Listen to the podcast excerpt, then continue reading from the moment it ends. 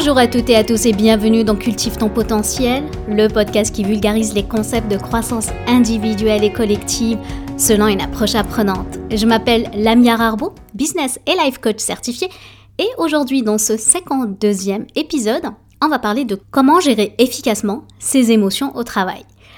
À travers ce podcast, j'aide les personnes et particulièrement les femmes à affirmer leur leadership pour gagner en confiance et assumer leur rôle d'influence dans le travail d'équipe.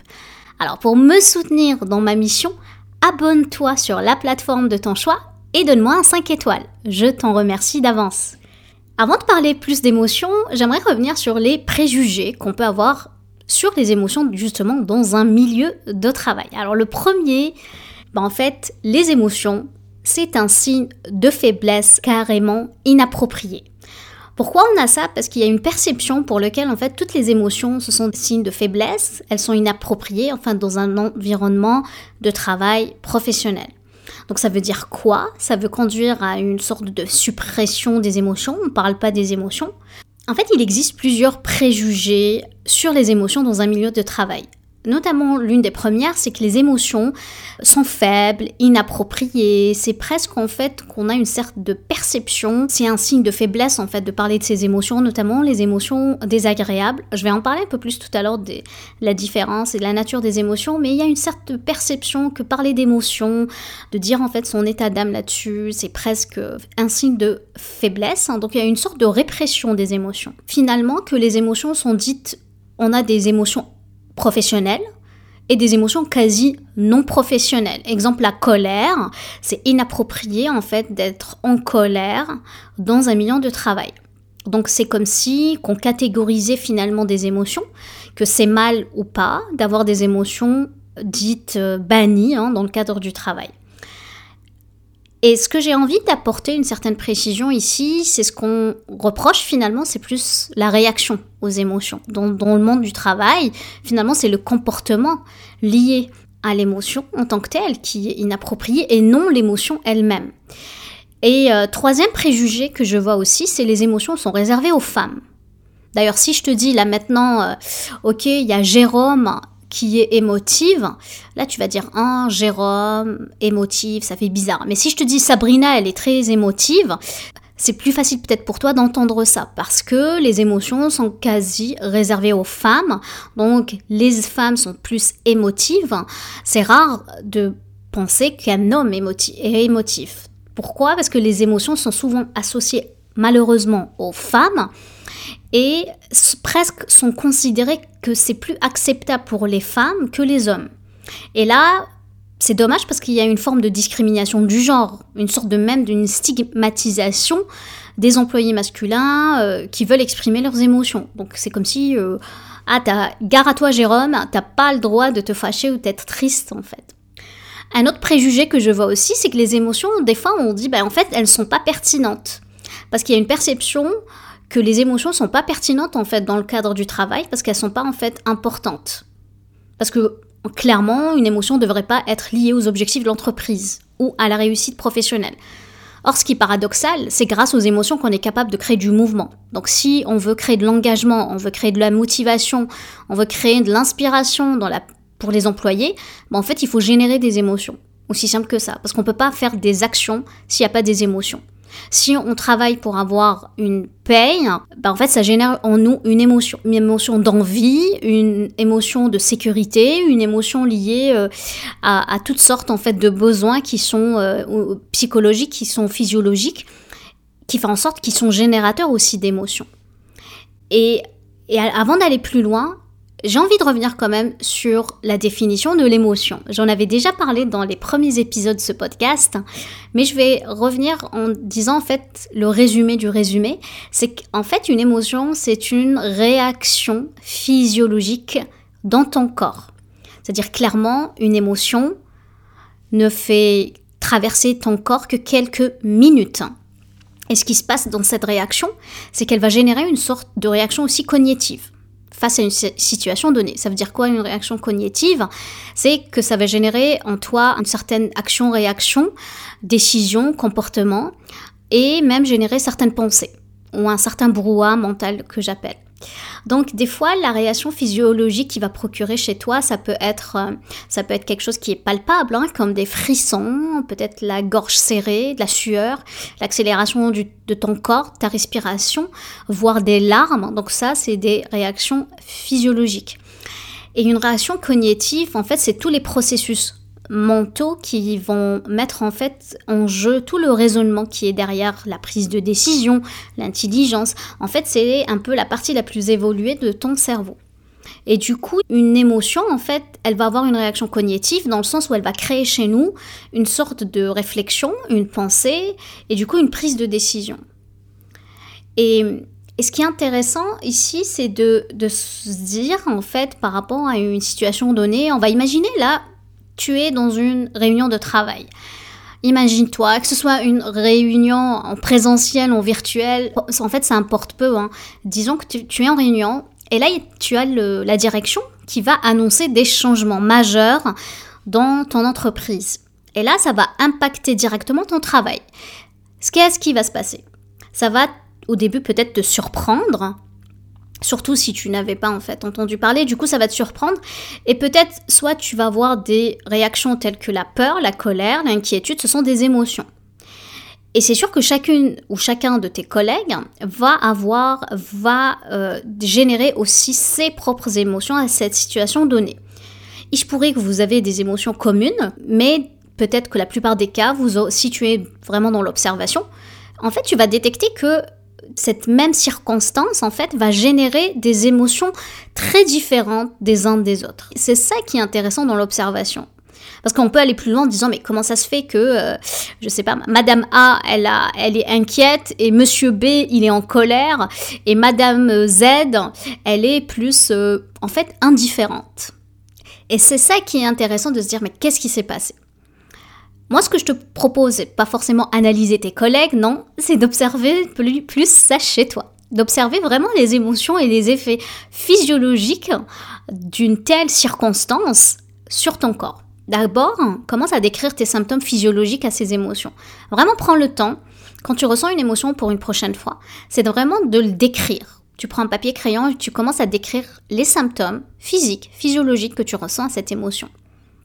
Et avant d'aller plus loin dans la stratégie que je pourrais te donner pour cette gestion émotionnelle, euh, ça, peut, ça être intéressant de dire, bah, en fait, dans le cadre du travail, c'est quoi les effets d'une bonne gestion des émotions, en fait, sur ton propre leadership? J'avais parlé de qu'est-ce que j'entends par le leadership. Le leadership, c'est sa façon de gérer ses actions, ses comportements en lien avec ce qu'on pense et en lien avec qui on est. Donc, quelle que soit ta position dans l'organisation, quel que soit en fait ton, ton titre, quelle que soit ta position dans la société, tu as ton propre leadership. Ça n'a rien à voir avec le titre, ça n'a rien à voir avec tes revenus, en fait, ça n'a rien à voir avec ton statut dans la société. Chacun, chacune de nous peut avoir son propre leadership. Et notamment aujourd'hui, j'aimerais parler plus du leadership d'influence qu'on est capable d'avoir dans sa gestion émotionnelle. Ce qui est intéressant maintenant de savoir, c'est d'avoir plus conscience des effets positifs d'une gestion émotionnelle dans le cadre du travail. La première chose, premier point que je dis aux clients, c'est en fait ça augmente son intelligence émotionnelle. Oui, on peut forcément pas améliorer notre QI. Le QI, c'est notre quotient d'intelligence. Je pense qu'on est tous nés et nés avec un certain QI, on peut le développer dans notre enfance au maximum, mais à un certain moment, notre intelligence en tant que telle, euh, intellectuelle, assez euh, statique, voilà. Par contre, notre intelligence émotionnelle, on peut la développer à l'infiniment grand. Ça nous permet de comprendre les émotions de soi, mais surtout comprendre les émotions des autres. Et on sait que quand on va devenir empathique, c'est pour mieux communiquer avec les autres, avec les collègues.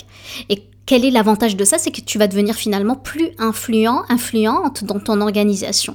Et cela vraiment avoir un impact aussi sur ta vie privée. Parce que si tu arrives à donner une certaine influence, un certain sens, une certaine valeur dans ton travail, ben en fait c'est ça qui va créer l'épanouissement de soi qu'on cherche tous et toutes à atteindre.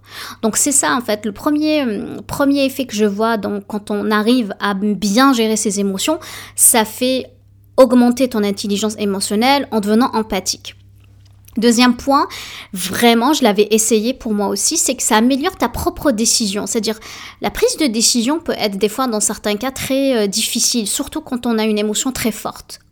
C'est pour ça qu'on on dit souvent, ben, il faut pas prendre des décisions sous l'effet des émotions. Vaut mieux dormir, laisser, euh, ouf, baisser la pression avant de prendre une décision. En apprenant en fait à bien gérer ses émotions, ce que tu vas apprendre, c'est prendre des décisions plus rationnelles, plus réfléchies, et du coup, finalement, ne pas te laisser surprendre, ni manipuler, ni diriger par tes propres émotions. Un autre élément que je vois aussi, c'est créer un environnement de travail positif. Parce que oui, quand tu vas devenir une personne qui va gérer ses émotions, bah, en fait, tu seras capable de créer un environnement de travail positif, encourageant, ce qui va améliorer en fait même ta propre motivation à aller au travail. Hein. Des fois, on n'aime pas forcément le lundi matin, mais si tu arrives en fait à créer un environnement de travail positif et de ne pas être submergé par toutes ces émotions négatives parce que tu sais pas comment réagir face à une décision que tu n'avais pas le contrôle exemple par rapport à la direction qu'on avait parlé tout à l'heure, bah là, ce qui va se passer, que tu vas créer plus d'engagement dans ton implication dans le travail, donc l'engagement de soi et celui des autres. Donc là, tu auras une meilleure influence aussi dans l'organisation. Et là, c'est sûr, c'est sûr que les gens préfèrent les gens positifs parce que l'un, il va être attiré par toi. Donc tu vas améliorer beaucoup ton rapport aux autres. Ça, c'est très intéressant dans les relations que tu peux avoir avec les collègues aussi. Et enfin, ça renforce la confiance en soi. Et oui, encore. Parce que lorsque tu gères bien tes émotions, qu'est-ce qui va se passer? C'est que tu vas changer ton regard sur toi-même et du coup sur la confiance des autres qui peuvent avoir sur toi. Parce que quand ils vont voir que tu es quelqu'un de, en fait, qui gère bien ses émotions, tu vas rester calme, tu vas pas commencer à, voilà, tu, tu l'inverse d'une personne qui sait pas gérer ses émotions. Peut-être tu as une image derrière la tête, mais tu vas, en fait, ce qui se passe, c'est que tu vas inspirer confiance à tes collègues. Et tu seras perçu comme étant quelqu'un de confiant, quelqu'un qui est capable de faire face aux défis en fait. Et ça, c'est une preuve de leadership. Sachant que n'importe quelle circonstance peut générer en nous des émotions autant qu'agréables, désagréables. Ça peut être des changements tout à l'heure, j'avais parlé du changement de la direction. C'est un, changement un peu imprévu. Hein. Donc, euh, ça peut même être un licenciement, une fusion, restructuration, une faillite une maladie, mais ça peut être des fois dans certains cas un changement souhaité. Et des fois on est comme... Ce qui est paradoxal dans le changement souhaité, c'est qu'on se dit oui mais c'est moi qui ai décidé. Comment ça se fait que ça me crée des émotions désagréables? Maintenant je vais te donner 4-5 pistes en fait pour savoir gérer ces émotions. Le premier, euh, la première clé que j'aimerais te proposer, c'est de prendre vraiment du recul. Prendre du recul, des fois, avant de réagir à une certaine situation, ça veut dire quoi? C'est prendre quelques instants pour respirer profondément et se calmer. Dans certains cas, ce qui est souhaité même, c'est de s'éloigner hein, physiquement, de prendre du recul, de s'excuser d'aller à la salle de bain. Des fois, c'est juste, on a besoin de prendre du recul hein, physique pour faire le recul mental, pour réfléchir à la situation. Ça, c'est la première chose. Deuxième clé que je te propose, c'est dans l'analyse, quand tu vas commencer à réfléchir à les situations, c'est d'identifier juste le déclencheur. Et des fois, je vais te donner une situation qui m'est arrivée il y a deux semaines, et je pense que ça mérite même un podcast là-dessus. c'est que j'ai eu très très mal dans ma cuisse. D'un coup, je, je comprenais pas, je commençais à faire mes exercices, puis je sais pas, j'avais mal. J'ai pris rendez-vous physio, thérapeute, et la personne, euh, elle commence à, en fait, elle commence à m'interroger. Elle me dit c'est pas possible d'avoir une douleur comme ça. Je lui décris euh, la douleur. Puis elle me dit en fait que c'est pas normal en fait. Il y a eu un choc. Et moi je lui dis mais non, je vous assure, j'ai aucun en fait, j'ai eu aucun souci, j'ai pas eu de choc et tout. elle commence à questionner. Elle creuse, elle creuse jusqu'à ce que je me rappelle qu'effectivement il y a deux trois semaines j'étais allongée sur le canapé et la petite avec tout son amour d'une petite fille de 7 ans, plonge sur sa maman, donc elle plonge sur moi, et elle, me donne un coup sur mon genou. Pourtant, moi, la, douleur était plus haut dans la cuisse. Et j'ai même pas fait le lien, en fait. Pendant deux semaines que je cherchais l'origine de la... Enfin, plus une semaine que je cherchais l'origine de la douleur. J'ai pas fait le lien, j'étais inconsciemment euh, inconsciente carrément sur l'origine en fait de la douleur et du moment qu'on a compris avec euh, la physiothérapie l'origine de la douleur, là on a pu après mettre des exercices euh, appropriés donc en lien avec le genou. L'idée ici quand je vous parle d'identifier les déclencheurs, c'est pas les déclencheurs de votre symptôme, hein. ce sont les déclencheurs de la cause source. C'est sûr que qu'est-ce qui déclenche la frustration, la colère, c'est une sorte de menace. En identifiant ces déclencheurs, on peut mieux se préparer en fait pour la réponse émotionnelle, même à l'avance, parce que là on est comme, on est en mode anticipation.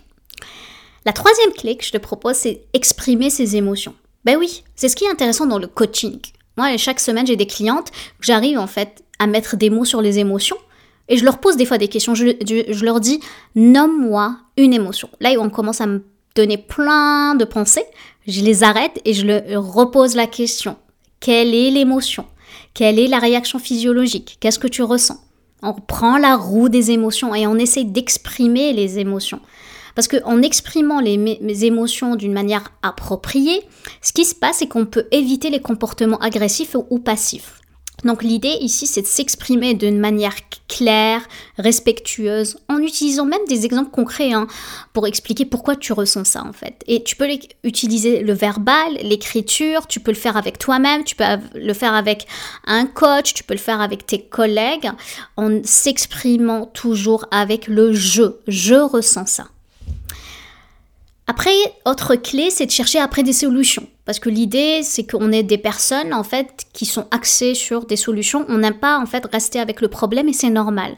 Donc, face à une situation émotionnelle, une fois qu'on a arrivé justement à prendre le recul, à identifier les déclencheurs et à s'exprimer, c'est essayer de voir, en fait, l'angle différent. Moi, j'aime bien dire aux clients de regarder l'éléphant de différents côtés. Parce que des fois, on regarde l'éléphant et on se dit, oh mon Dieu, il va nous écraser. Mais si on prend le recul, vraiment le recul, de faire le tour, qu'est-ce qu'on a pu observer? Quel angle je peux voir les choses différemment? Parce que l'idée, c'est de ressentir autre chose que des émotions, comme la colère, la tristesse, la peur, et d'être, de, de, finalement, de créer d'autres pensées qui vont te générer d'autres émotions un peu plus neutres. C'est ça qui fait partie du processus. Bien sûr, le dernier point, c'est de prendre soin de vous parce que tout ça, ce qu'on est en train de faire, toutes les clés que je suis en train de vous proposer, c'est en fait une prévention de la santé mentale. Parce qu'en prenant soin de ces émotions, c'est une preuve que en fait tu prends soin de toi, ta santé mentale, ta santé physique. Les trois clés de la santé mentale, c'est quoi? C'est de faire attention à son corps. Oui, faire de l'exercice, manger bien, dormir suffisamment, faire des activités d'appréciation de, soi, des autres. Donc, nous permet en fait de réduire le biais de négativité. Et c'est ça qui va réduire le stress et améliorer ta santé mentale. Donc voici mes conseils. N'hésite pas à m'en faire part. Dis-moi si je peux t'aider à développer ta capacité à gérer tes émotions, n'hésite pas à m'écrire, à me demander euh, plus amples outils. Si tu veux faire des exercices, n'hésite pas à m'écrire. Je vais m'arrêter là et je te remercie de m'avoir écouté. J'espère que tu as eu autant de plaisir à écouter mon podcast que j'en ai à le créer. Sur ce, je te laisse cultiver les graines. Prends soin de toi, je t'embrasse. Passe une excellente fin de semaine et je te dis à vendredi prochain. Ciao ciao